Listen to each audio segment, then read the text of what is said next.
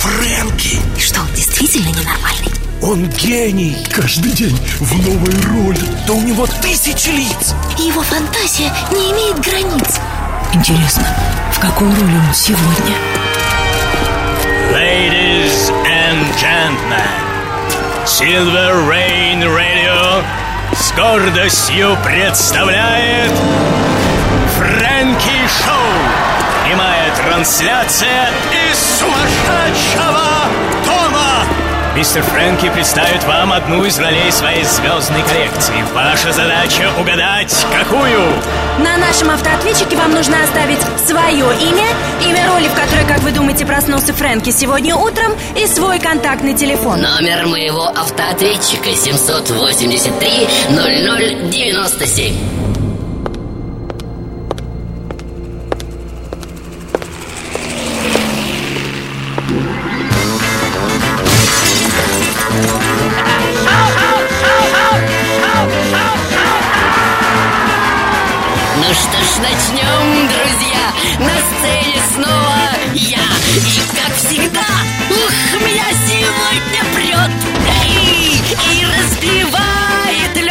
Фантазии. Полет. Прошу, маэстро, в наш безумный вертолет. Ваше соло будет добрый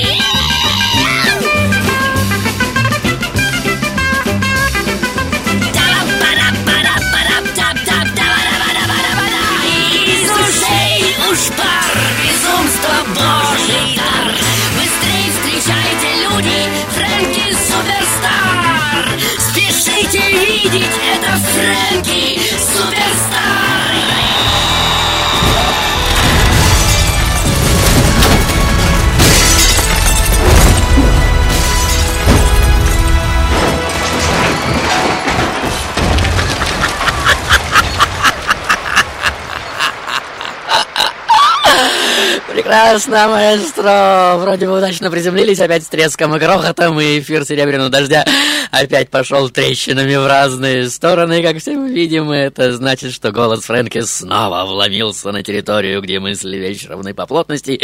Итак, я снова рад приветствовать всех, кто все еще находит смысл в моем блудливом словопомешательстве. Маэстро, прошу вас, поддержите меня своим сердечным романтизмом.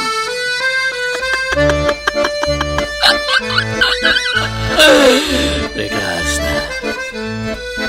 Сегодня мы в дерзкой и цинично-поэтической манере прикоснемся к самому сердцу творческой вселенной.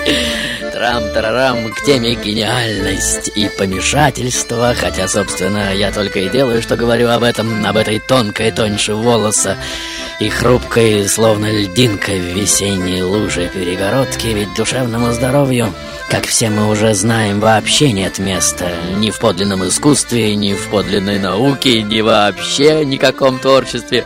И это относится не только к Достоевскому, у которого все эти болезненные истерико-эпилептические признаки как нельзя более ярко подчеркнуты, но и к огромной, как вы знаете, когорте других шизофреников и шизотипистов, таких как Кавка, например, Павич, Дали, Гоген, Камю. И, О, бог мой! Только дайте мне начать, и я никогда не закончу. Ведь читатель, как собственно и слушатель, да и вообще пожиратель такого продукта, как искусство, во все времена искал, ищет и, судя по всему, всегда будет искать в художественном дискурсе именно некую патологию, верно? Или вот еще более дерзкое мнение, что каждый человек в современном мире, по большому счету, немного истерик, немного ананкаста, немного циклоид, шизоид, параноик и шизофреник. И что при ближайшем рассмотрении в любом можно разглядеть некоторые формы отклонений, а у жителей больших современных мегаполисов особенно. По большому счету, конечно же, безумный совсем не тот, кто утверждает, что он Наполеон или Моцарт, но тот, кто готов отнестись к этому заявлению чересчур уж серьезно. А сколько таких на современной сцене мира вы никогда не обращали внимания? И идея о том, что безумны сами психиатры, а сумасшедшие только разыгрывают их, вовсе не лишена оснований, согласитесь? А может, действительно, настала пора надрать бедному Фрэнки зад за то, что он себе позволяет трам-тарарам Если вы, дорогие мои, наберетесь храбрости и войдете в мою сегодняшнюю историю, и более того, проживете ее до самого конца, то, несомненно, поразитесь как моему собственному безумию жестокости, так и тому, что на сегодняшний день безумия как такового уже вообще не существует, то есть границы абсолютно размыты. И развитие культуры как таковой, несомненно, идет в сторону от нормального, но не наоборот. И опять интересно, как мне удастся вовлечь вас в сопереживание этого абсурдного на первый взгляд заявления. Правила те же, призы те же, номер автоответчика, правила поведения в момент взлета и посадки те же, ваши версии, дамы и господа. И чем быстрее, тем лучше. Шоу-тайм! Ladies and gentlemen, только на серебряном дожде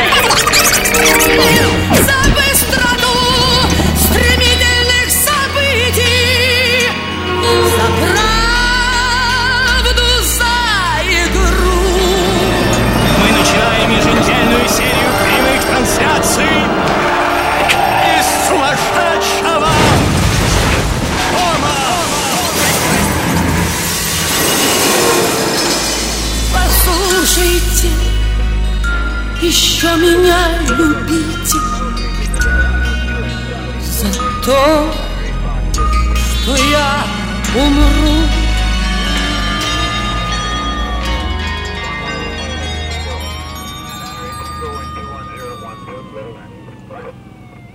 Итак, дамы и господа, сегодня мы затронем поистине невероятную тему, но распутывать этот клубок начнем постепенно и последовательно. И в качестве отвлекающего маневра возьмем, конечно же, историю одной жизни, но это как всегда. Я думаю, многие из вас очень легко воспримут мою первую метафору, что жизнь — это фотоальбом, который может быть толщиной с паспорта, может быть до отказа набит самыми разнообразными снимками, разбросанными в разных его частях, приклеенных и не приклеенных, подписанных и нет, и у кого-то этот альбом только начинает заполняться, а у кого-то давно уже забит до отказа и поставлен на полку, и не один. Мастер, будьте добры, вводное легато.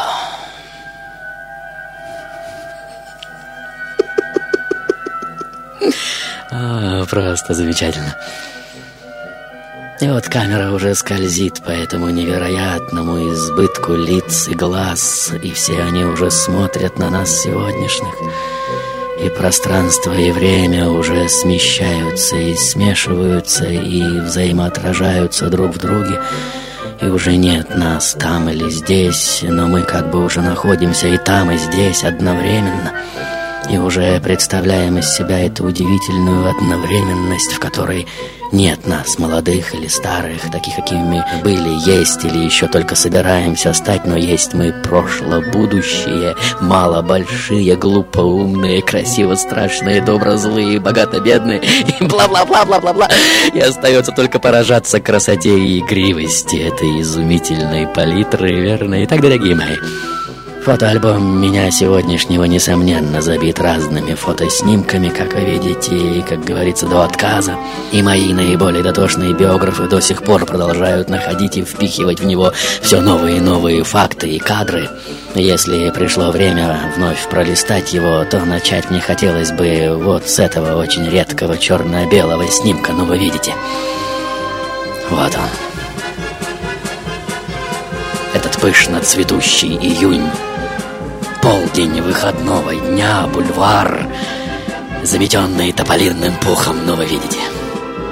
Кое-кто бросает взбившиеся кучки пуха зажженные спички, и они вспыхивают фиолетовыми языками и уже расползаются в разные стороны и гаснут, как только съедать больше нечего.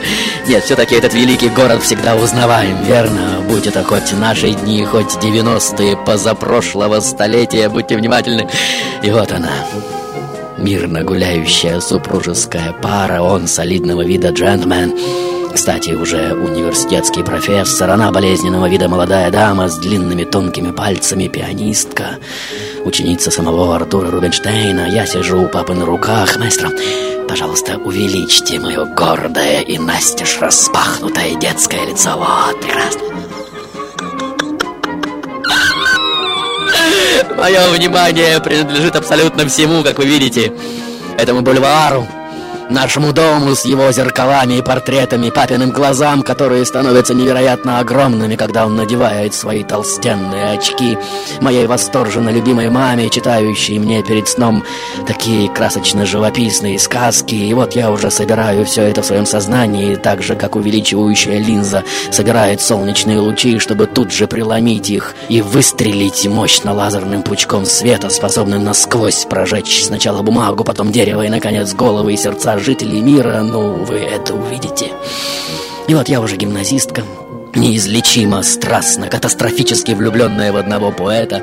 Меня влечет за собой небывалой силой юношеское вдохновение, делающее из моей жизни сплошной, безостановочный карнавал творчества. Я все время что-то пишу, забывая даже о еде и сне. Иногда вскакиваю с постели по ночам, чтобы записать какую-то удачную строку, выпархивающую из тишины уснувшего дома. И вот мне уже 17, как вы видите, и вернувшись домой из гимназии, я вдруг сталкиваюсь в дверях с доктором, от которого веет каким-то странным потусторонним холодком. Мне бросается в глаза наш рояль в гостиной, клавиши которого забрызганы кровью. Из комнаты матери слышится заходящийся надрывный кашель. «Чехотка!» «Извините», — произносит доктор и спешно идет к выходу. И вот маму уже не спасает ни помощь заграничных врачей, ни горный воздух Швейцарии, ни мягкий климат Италии и Германии. И поняв, наконец, что болезнь жены входит в последнюю стадию, отец уже везет нас обратно на родину. И вот мы уже на кладбище. Гроб с мамой опускают в землю. После ее смерти папа сильно сдает, замыкается в себе.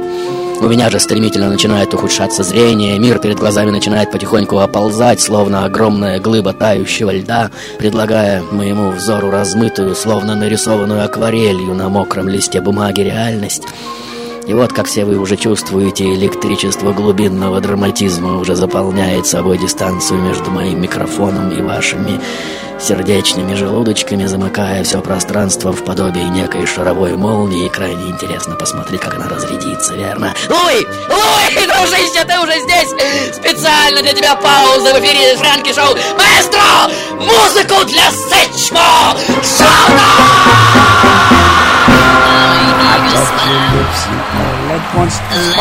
Flying.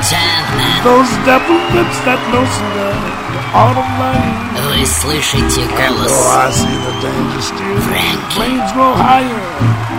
I know I must surrender Сумасшедшего. to your kiss of Frankie. flame. Just like a torch, you set me so you can be burning.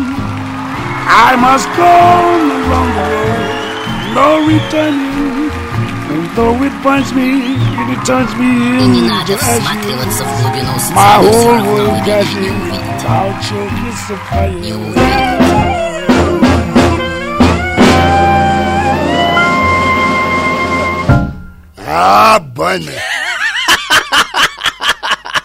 увидите. Спасибо, дружище.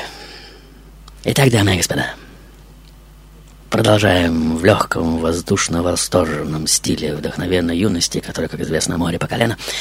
И вот он, этот солнечный день, и ничто не предвещает ничего зловещего. Маэстро, э, будьте добры, нарисуйте нам эту картину. Прекрасно. Какой чудесный теплый бриз. Чувствуете? И кое-кто уже подставляет ему свои загорелые лица и глаза, и мы, как опытные зрители, конечно же, прекрасно понимаем, что такая безмятежность не может длиться вечно, верно? И вон она, вон. Это волна, что уже видна на горизонте, мне 16, и со скучающим видом заплетает свои катастрофически стройные ноги. В соблазнительную косичку я уже слушаю на французском курс истории литературы в Сорбоне, а Родина уже листает мой первый сборник стихов. Внимание критиков привлекает не дилетантская зрелость моей стихотворной речи, точность, хлесткость и невероятная выразительность моих поэтических образов. О юном возрасте автора никто из читателей пока даже не подозревает, но волна, как вы видите, приближается все ближе и ближе. И вот стоит только какому-нибудь молодому человеку обратить на меня внимание, как тут же активизируется мое ненасытное воображение в истерично-болезненной среде которого я в одно мгновение начинаю делать из юноши как минимум героя или благородного рыцаря, и, естественно, тут же влюбляюсь неуемно буйной любовью, обрушивая на него самую настоящую, грохочущую, звенящую лавину чувств и рифм.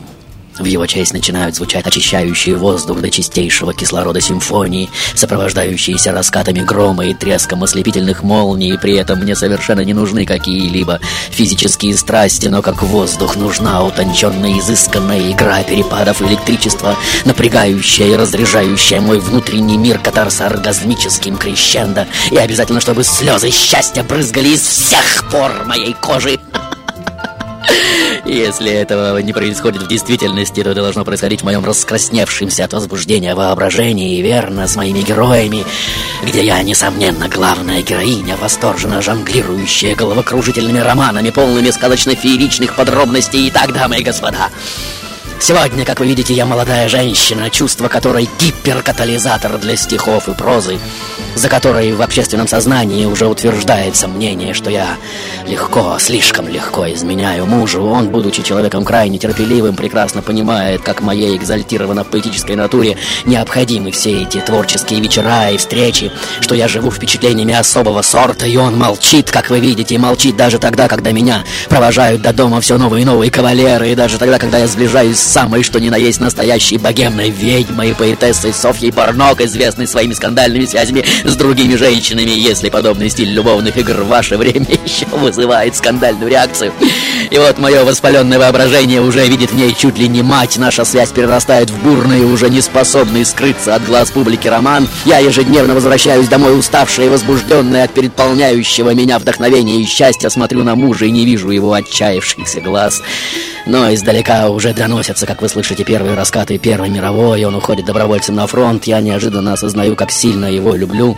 Но, как это обычно и бывает, к этому моменту уже окончательно его теряю. По России тем временем, размахивая шашкой, вы видите, уже несется на взбесившейся лошади, брызжа кровавым слюноотделением Великий Красный Октябрь, мне 25. Я ежедневно просыпаюсь в холодной квартире, в полном неведении того, что будет завтра. Ежедневно на меня смотрят две пары голодных детских глаз. Большинство поэтов моего времени всем сердцем и сознанием вслушиваются в дыхание революции и, естественно, горланят дифирамбы, возводящемуся на глазах промышленному инферно. Я же категорически не могу принять идею всех и вся уравнивающей справедливости и упорно даже с некоторым вызовом противопоставляю себя безумию действительности. Мария Мнишек, Дон Жуан, юные генералы 812 года, Стенька Разин, сгубивший княжну персиянку, а с ней свою пылающую душу. Все это я, как вы видите, но в разных воплощениях, дарованных мне моим поистине свихнувшимся романтизмом. Сделаем паузу, дорогие мои. Глотнуть немного свежего воздуха, а то волна жизни не отпустит, как говорится, нас на поверхность. Барри! Барри, дружище, ты пришел! Умоляю тебя, одну песенку для старого друга! Шока!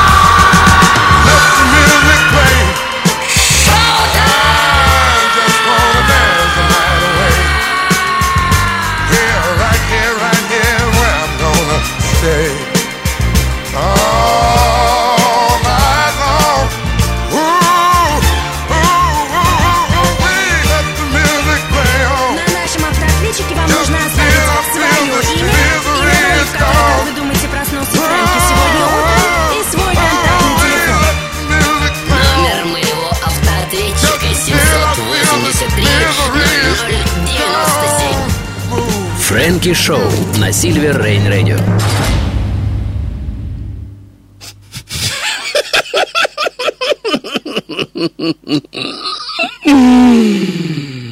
Я опять не ставлю свой автоответчик, чтобы протянуть удовольствие неведения. Итак, дамы и господа, вот вокруг меня уже все перевернуто вверх дном, как вы видите, все прошлые ценности, дурной тон. Я практически в полной изоляции, живу в кругу немногих близких друзей, ценящих и понимающих мои стихи, чураюсь общества московских поэтов и чрезвычайно редко выступаю с чтением своих стихов. Маэстро, тему без времени, пожалуйста. Прекрасно.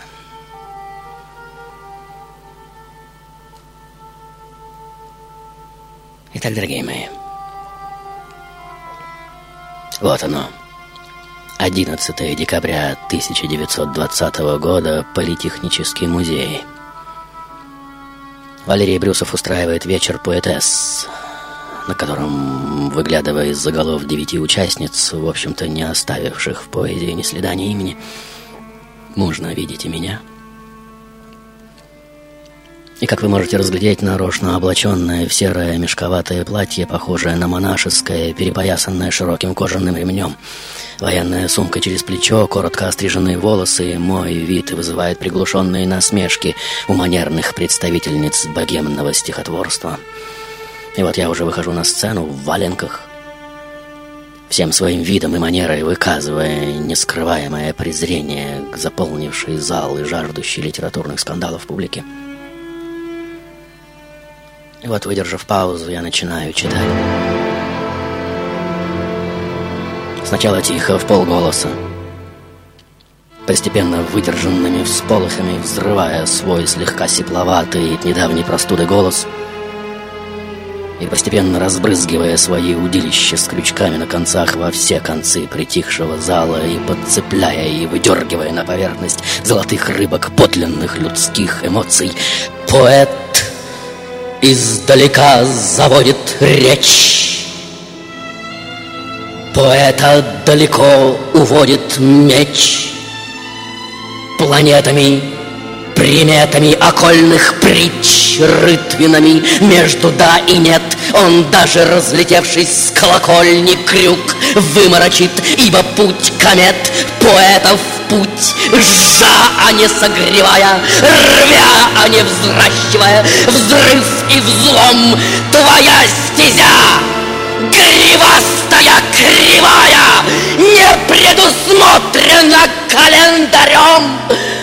И вот первоначальные усмешки уже переходят в затаенное молчание И в итоге в шумную овацию. Я же не улыбаюсь и не кланяюсь Но смотрю в зал холодно и сурово. И потом опять моим стихам Написанным так рано Что и не знала я, что я поэт Сорвавшимся, как брызги из фонтана Как искры из комет взорвавшимся, как маленькие черти в святилище, где сон и фимиам моим стихам о юности, о смерти нечитанным стихам, разбросанным в пыли по магазинам, где их никто не брал и не берет, моим стихам, как драгоценным винам настанет свой черед. И вот весь зал уже стоит, отчетливо сознавая, что присутствует при историческом событии трам-тарарам. Что со сцены звучит голос настоящего взрослого поэта, голос взрыв, голос время, голос пулемет, прошивающий все это литературно-пошлое окружение — с издавна присущим моим и только моим стихам безжалостно пафосным франдерством.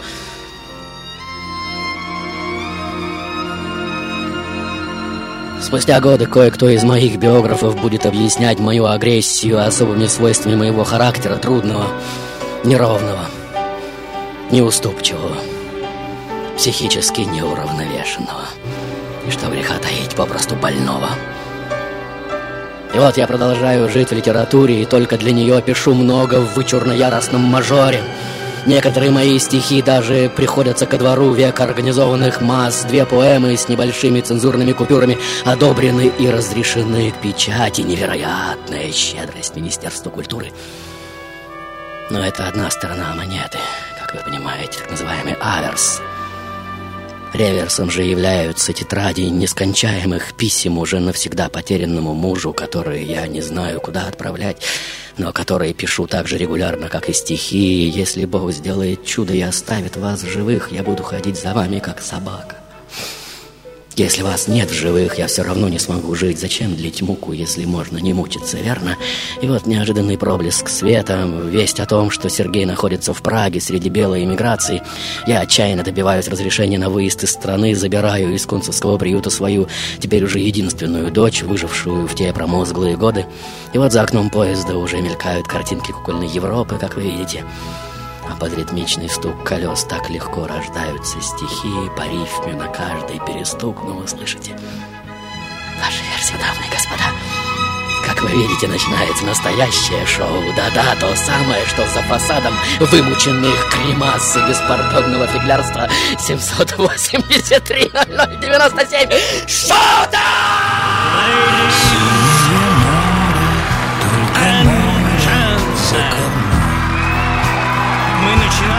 Начинаем еженедельную серию прямых трансляций. Там за туманами, вечными пьяными, Там за туманами берег наш родной. И мы вернемся, мы, конечно, доплывем. Улыбнемся, и детей к груди прижмем. На нашем автоответчике вам нужно оставить свое Там имя, за имя роли, в которой, туманами, как вы думаете, проснулся Фрэнки сегодня утром, и свой контактный телефон. Там за туманами песню запоем. Привет, Фрэнки. Сегодня в образе Марины Цветаевой. Меня зовут Елена. Спасибо, Елена, как интересно. Дальше. А, Фрэнки, Да. мне кажется, это Марина Цветаева, Сергей, мой телефон. Спасибо, Сережа. Дальше. Здравствуй, Фрэнки. Да. Сегодня ты Да? Мария Цветаева. Вау. Итак, дорогие мои, вот она, так называемая русская эмиграция, поначалу встретившая меня как единомышленницу, но которая, на нюх чувствуя чужака, уже резко меняет свое отношение. У меня, как выясняется, совершенно иные ценности, критерии, масштабы. Маэстро, э, будьте добры что-нибудь в размеренно жужжащем стиле колыбельно-усыпляющих будней. Вот это да, просто невероятные картины сказочной фантазии уже сами собой взрывают наши головы. И вот он, этот шмель, как вы видите, как там у вашего Пушкина, он над ней жужжит, кружится, прямо на нос к ней садится, нос ужалил богатырь, на носу вскочил волдырь, ибо опять пошла тревога, помогите, ради бога, караул, лови, лови, да дави его, дави, вот уже, пожди немножко, погоди, я шмель в окошко, да спокойно в свое дел через море полетел, и, как всегда, опять непонятно, о чем я, собственно, сегодня. Итак, дамы и господа, вот эмиграция уже считает, что мои стихи — это непозволительно кричащие оплеухи, а истеричность и надлом просто невыносимы. В ответ я еще более усугубляю положение, наваливаясь на критиков всем весом своего непомерно болезненного таланта. Нарочито отказываюсь от тихих, льющихся елейных образов и буквально телеграфирую рифмованными строчками враждебной среде все, что о ней думаю. Эмигрантская пресса объявляет меня за это вне своих законов, естественно, и изымает мои стихи практически из всех изданий. Мой читатель, как я все больше начинаю сознавать, остался на родине, в России, куда мои стихи, к сожалению, не долетают. Но муза моя, мучимая приступами несносной ностальгии, по-прежнему не покидает меня, живет впроголодь в полном тяжких лишений житейском быту. И вот очередная, каких много запись в дневнике, мне в современности места нет. Эпоха не столько против меня, сколько я против нее. Я ненавижу ее, презираю ее, она меня не видит.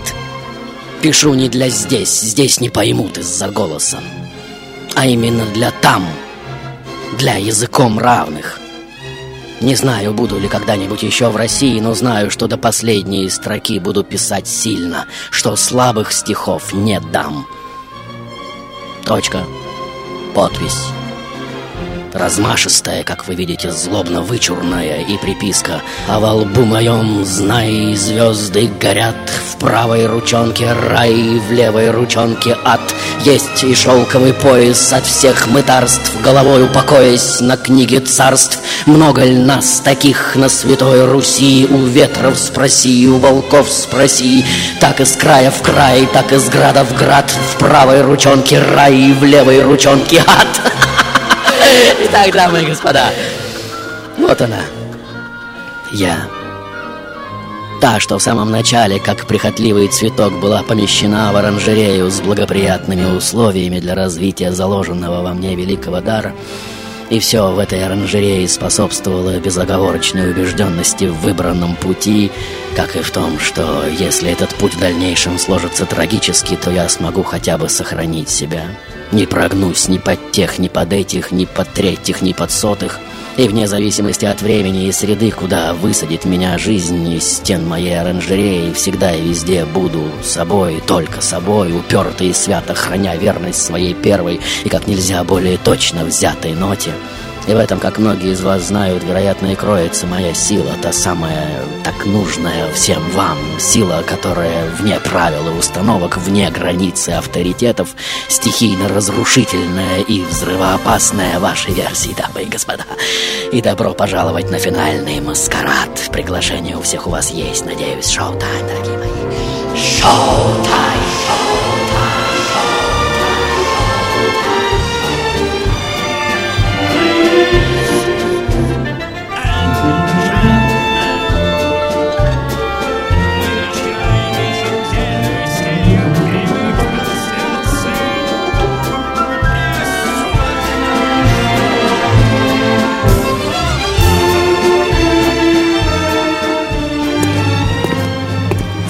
Фрэнки Шоу на Сильвер Рейн Радио.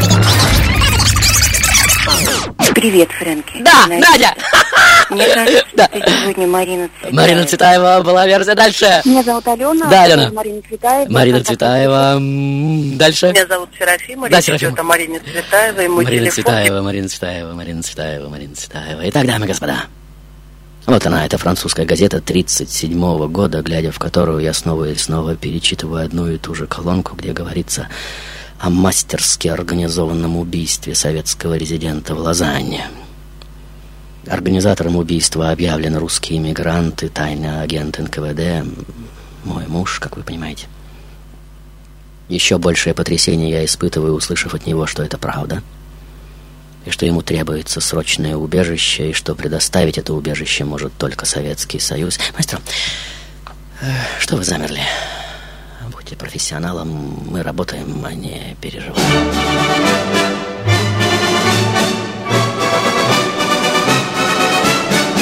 Прекрасно. Просто замечательные картины. Итак, дорогие мои, надеюсь, вы уже чувствуете аромат сталинской эпохи. И уже через два месяца после возвращения арестована моя дочь, как вы видите, а следом и Сергей, и уже никто не решается заговорить с женой врага народа. Жить негде. С огромным трудом я снимаю крысиный угол. Москва категорически меня не принимает, хотя заслуги перед ней и моей семьи поистине безмерны. Отец создал музей изящных искусств, три огромные фамильные библиотеки, подаренные Румянцевскому музею будущей Ленинке. А сколько подлинных поэтических шедевров созданы мной в ее честь, полные отчаяния письма жалобы, письма мольбы, разосланы мной в союз писателей, в правительство и даже на самый верх, как говорится, лично в руки. Умоляю, помогите. Умоляю, помогите. Помогите. Ответов нет. От мужа и дочери никаких вестей, кажется, их уже давно нет в живых, и вот я уже тотально убеждена, что дальше будет только хуже. Но в сумрачную келью моей пожухлой и уже свернувшейся в трубочку жизни, как луч скупого осеннего солнца, вдруг проливается восторженное внимание одного молодого московского поэта. Ну, вы видите, и вот дальнейшем уже можно сказать только булгаковской прозой поэзии. Любовь выскочила перед нами, как из-под земли выскакивает убийца в ночном переулке и сразу поразила нас обоих, как поражает финский нож, безболезненно проникающий между ребер. А ведь кажется, что именно любви-то и не осталось место в моей настоящей жизни. И вот как 14-летняя девочка я уже снова влюблена, как вы видите, и щеки снова горят, и с этой же безудержной увлеченностью и романтизмом, как в юности, снова начинаются встречи и долгие прогулки по Москве, и, конечно же, стихи, стихи, стихи, которые льются рекой и разливаются чуть ли не в океан, и мы взахлеб читаем их друг другу, и электричество глубинного драматизма уже заполняет собой дистанцию между нашими сердечными желудочками, замыкая все пространство в подобие некой шаровой молнии, о которой будет написано уйма книг в последующие годы. И вот на Покровском бульваре из открытого окна уже несется этот металлический голос. Начинается война с Германией. Пастернак провожает меня в эвакуацию, снабдив веревкой для чемодана, совершенно при этом не подозревая, чем он перевязывает мой багаж. Он, как, впрочем, и никто не видит, не знает, что уже год я примеряю смерть на свою шею, словно ожерелье. И для решающего шага не хватает только маленькой капельки — и вот на перроне я уже смотрю в глаза Пастернака тем самым мутно-акварельным взглядом, какой не даст ему покоя до самой смерти. И он уже бежит за вагоном и кричит что-то, а под стук колес, как мы уже знаем, так легко рождаются стихи. И мне кажется, что в рифму звучит даже то, чего я уже не могу разобрать, а он все кричит и кричит. В эвакуации я все еще пытаюсь замедлить таяние уже совсем маленькой льдинки моей любви к жизни в горячих ладонях сердца. Прошу принять меня на работу в качестве судомойки в открывшуюся столовую Литфонда. Удивляюсь, почему меня до сих пор не посадили, не сослали, не приговорили, не расстреляли. Но мне, как я, все больше и больше начинаю понимать, и что опишут после моей смерти мои чересчур сентиментальные биографы, Хитроумными машинистами социалистического паровоза была уготована другая, гораздо более страшная пытка. Мне просто перекроют воздух, как вы понимаете. И вот она, эта самая последняя капля, когда я уже решаю, что всему есть предел, и в моем случае он уже достигнут. Маэстро, прошу вас, распахните двери, вот прекрасно, пусть они все войдут, наконец, все! Вся эта безумно яростная вереница образов и персонажей, созданных моим, несомненно, больным воображением, персонажи, какие, собственно, только и нужны мне на этом последнем грандиозном бал-маскараде, и вот он, дорогие мои, мой безумный, крайне романтизированный мир, в котором я счастлива, как нигде, среди огненных языков, экстатических рифм и хлестка взрывного многоцветия. Нет, нет, нет, нет, я уже обещал это танец этому молодому человеку, а потом вот тому, и вот тому, и вот тому тоже, так что извините, дорогой мой. А вам, а вам, дорогой мой, мой танец, естественно, финальный поцелуй без очереди, нет только ему, господа, почему? А вот вы позвольте мне самой решить, почему верно, маэстро, громче музыку! Танцуют все! Шома!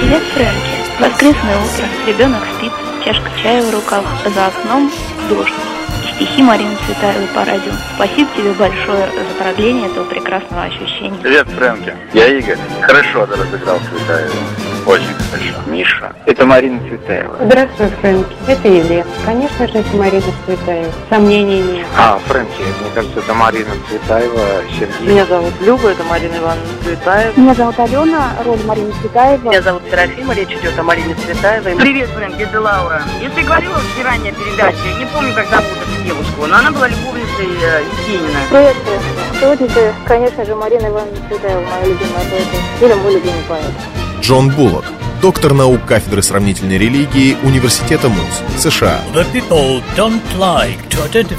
Сегодня люди уже не хотят отождествлять свою жизнь с одной единственной ролью. Им нравится фантазировать и пробовать себя в новых ролях.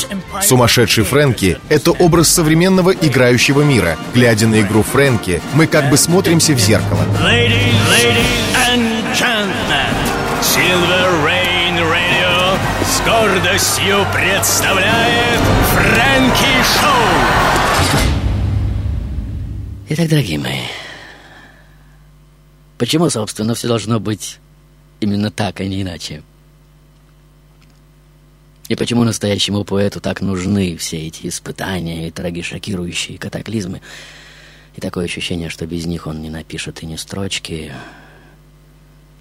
по большому счету, он сам и пишет весь этот ужас, и только для того, чтобы заострить свой дар, заточить рифму, возбудить нерв. Маэстро, э, будьте добры, э, в нашем любимом стиле остановитесь на мгновение, и пусть вместе с вами все так же замрет, жизнь остановится, потоки картины, образов, рифм, стихов и прочих обобщений словно превратятся в горы друг в друга вложенных фотографий, вот.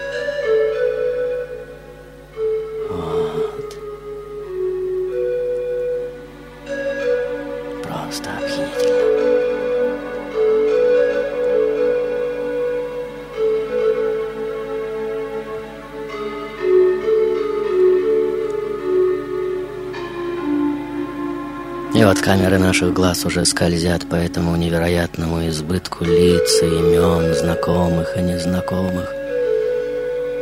Тех, что мы помним, и тех, что никогда уже не вспомним. И такое ощущение, что все они смотрят на нас совсем даже не оттуда, откуда-то, но чуть ли не здесь и сейчас, чуть ли не из нас сегодняшних, верно?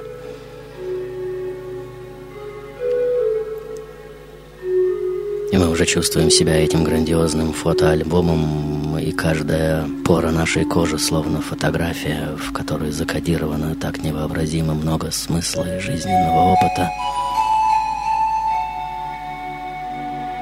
И вся эта взаимосвязь прошлого и будущего в очередной раз поражает нас, верно?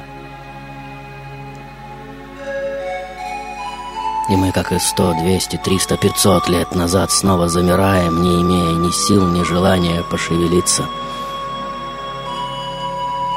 И снова переживаем эту невыразимую словами истину взаимосвязанности всего со всем, и пространство и время уже взаимопроникают друг в друга, смещая нашу подкорку в сторону от линейной логики —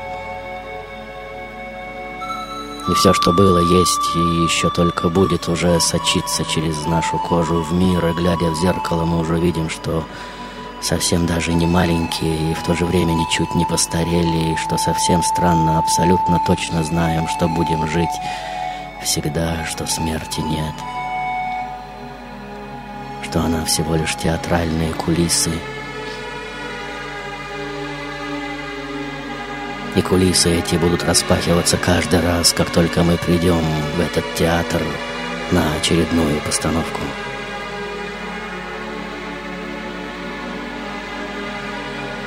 И понятно, что пока не пришло время, вас никто не пригласит сюда подняться. Но в определенный момент, уверяю вас, вам обязательно захочется оказаться здесь. И поначалу вы испугаетесь этой мысли, но от раза к разу она будет становиться все сильнее и сильнее. И в какой-то момент вы не сможете сопротивляться и прямо по ходу действия встанете со своего места в зрительном зале и пойдете на сцену. Люди будут смотреть на вас, как на полного идиота. Вам же будет абсолютно все равно, так как истина одновременности уже владеет вашим сердцем и умом настолько, что границу между там и здесь – просто исчезнет.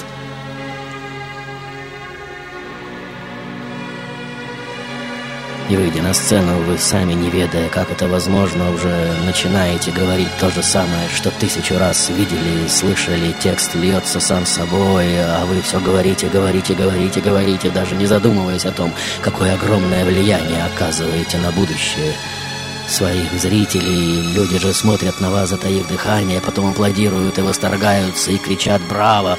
Вы же благодарно смотрите в зал, понимая, что на самом деле главного никто так и не понял. И что до определенного момента это самое главное просто невозможно понять.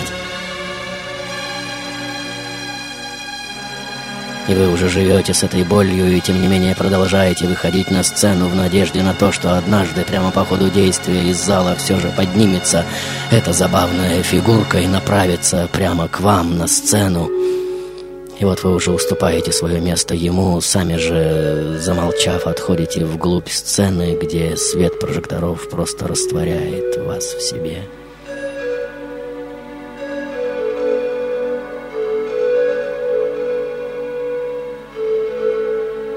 И так, судя по всему, будет всегда, и одно поколение поэтов будет сменять другое, и каждый раз, выходя на сцену, люди будут говорить об одном и том же –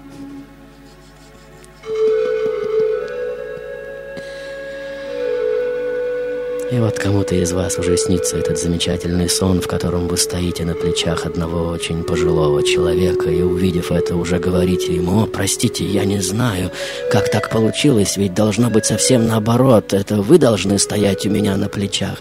На что старик отвечает, «Нет, не волнуйся, сынок, все правильно». Смотри, я стою на плечах еще более старого человека, а тот на плечах еще более старого, а тот еще еще более старых. И вот вы уже смотрите вниз и видите, какая невообразимо длинная цепочка уходит в бездну, Бог мой. И уже готовы потерять сознание от невероятной силы потрясения, и, несомненно, потеряли бы. Но именно в этот момент вы просыпаетесь Какое-то время в вашей голове еще звучит эхо этой истинной одновременности всего и вся.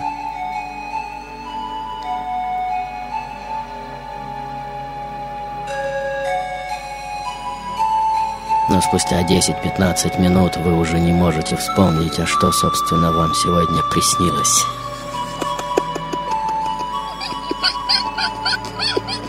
Ведь что-то очень важное, верно?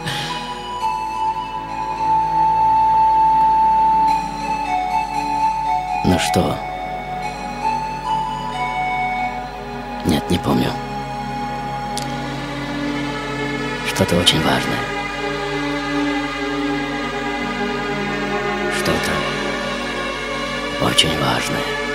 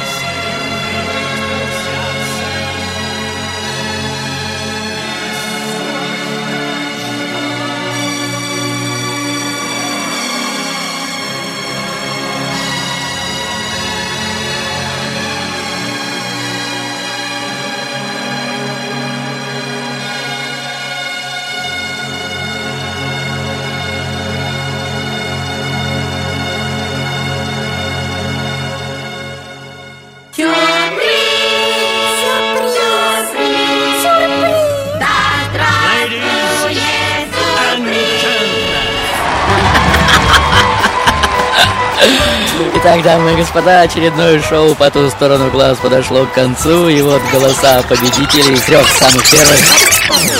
Привет, Фрэнки. Да. Ты сегодня в образе Марина Цветаева. Марина Цветаева, yes, yes, Елена, следующий звонок. А, Фрэнки, Да. это Марина Цветаева.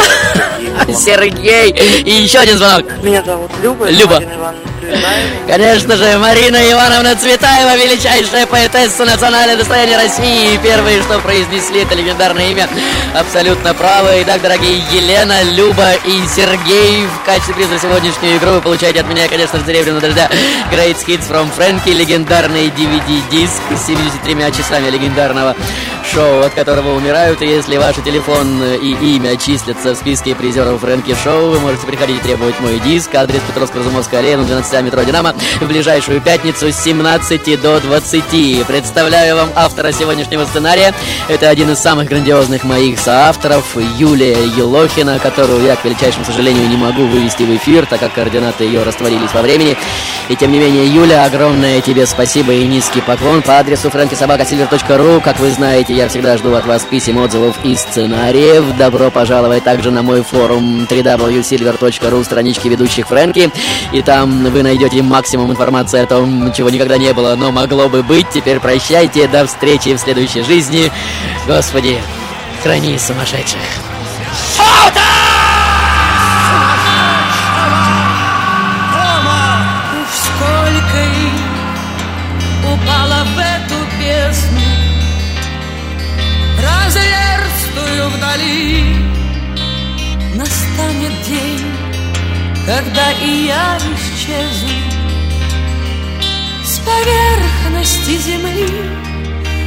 застынет все, что пело и боролось Сияло и рвалось. И зелень глаз моих, и нежный голос. И золото волос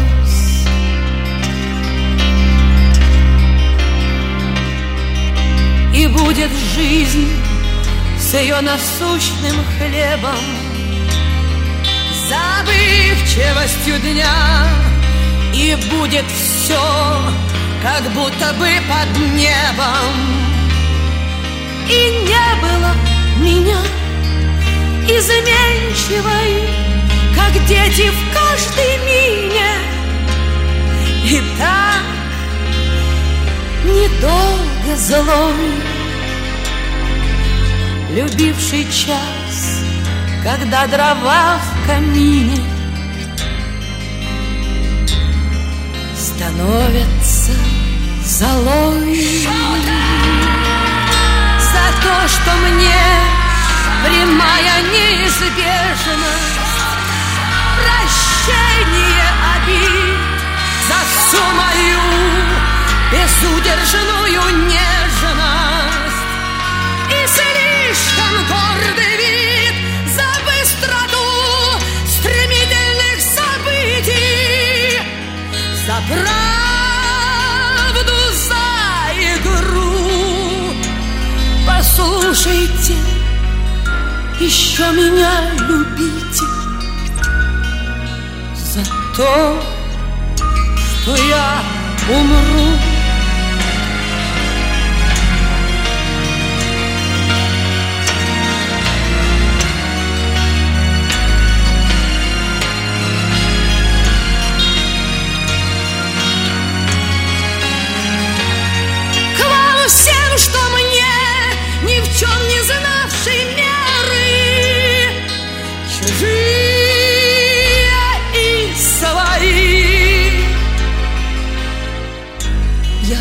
Обращаюсь с требованием веры И с просьбой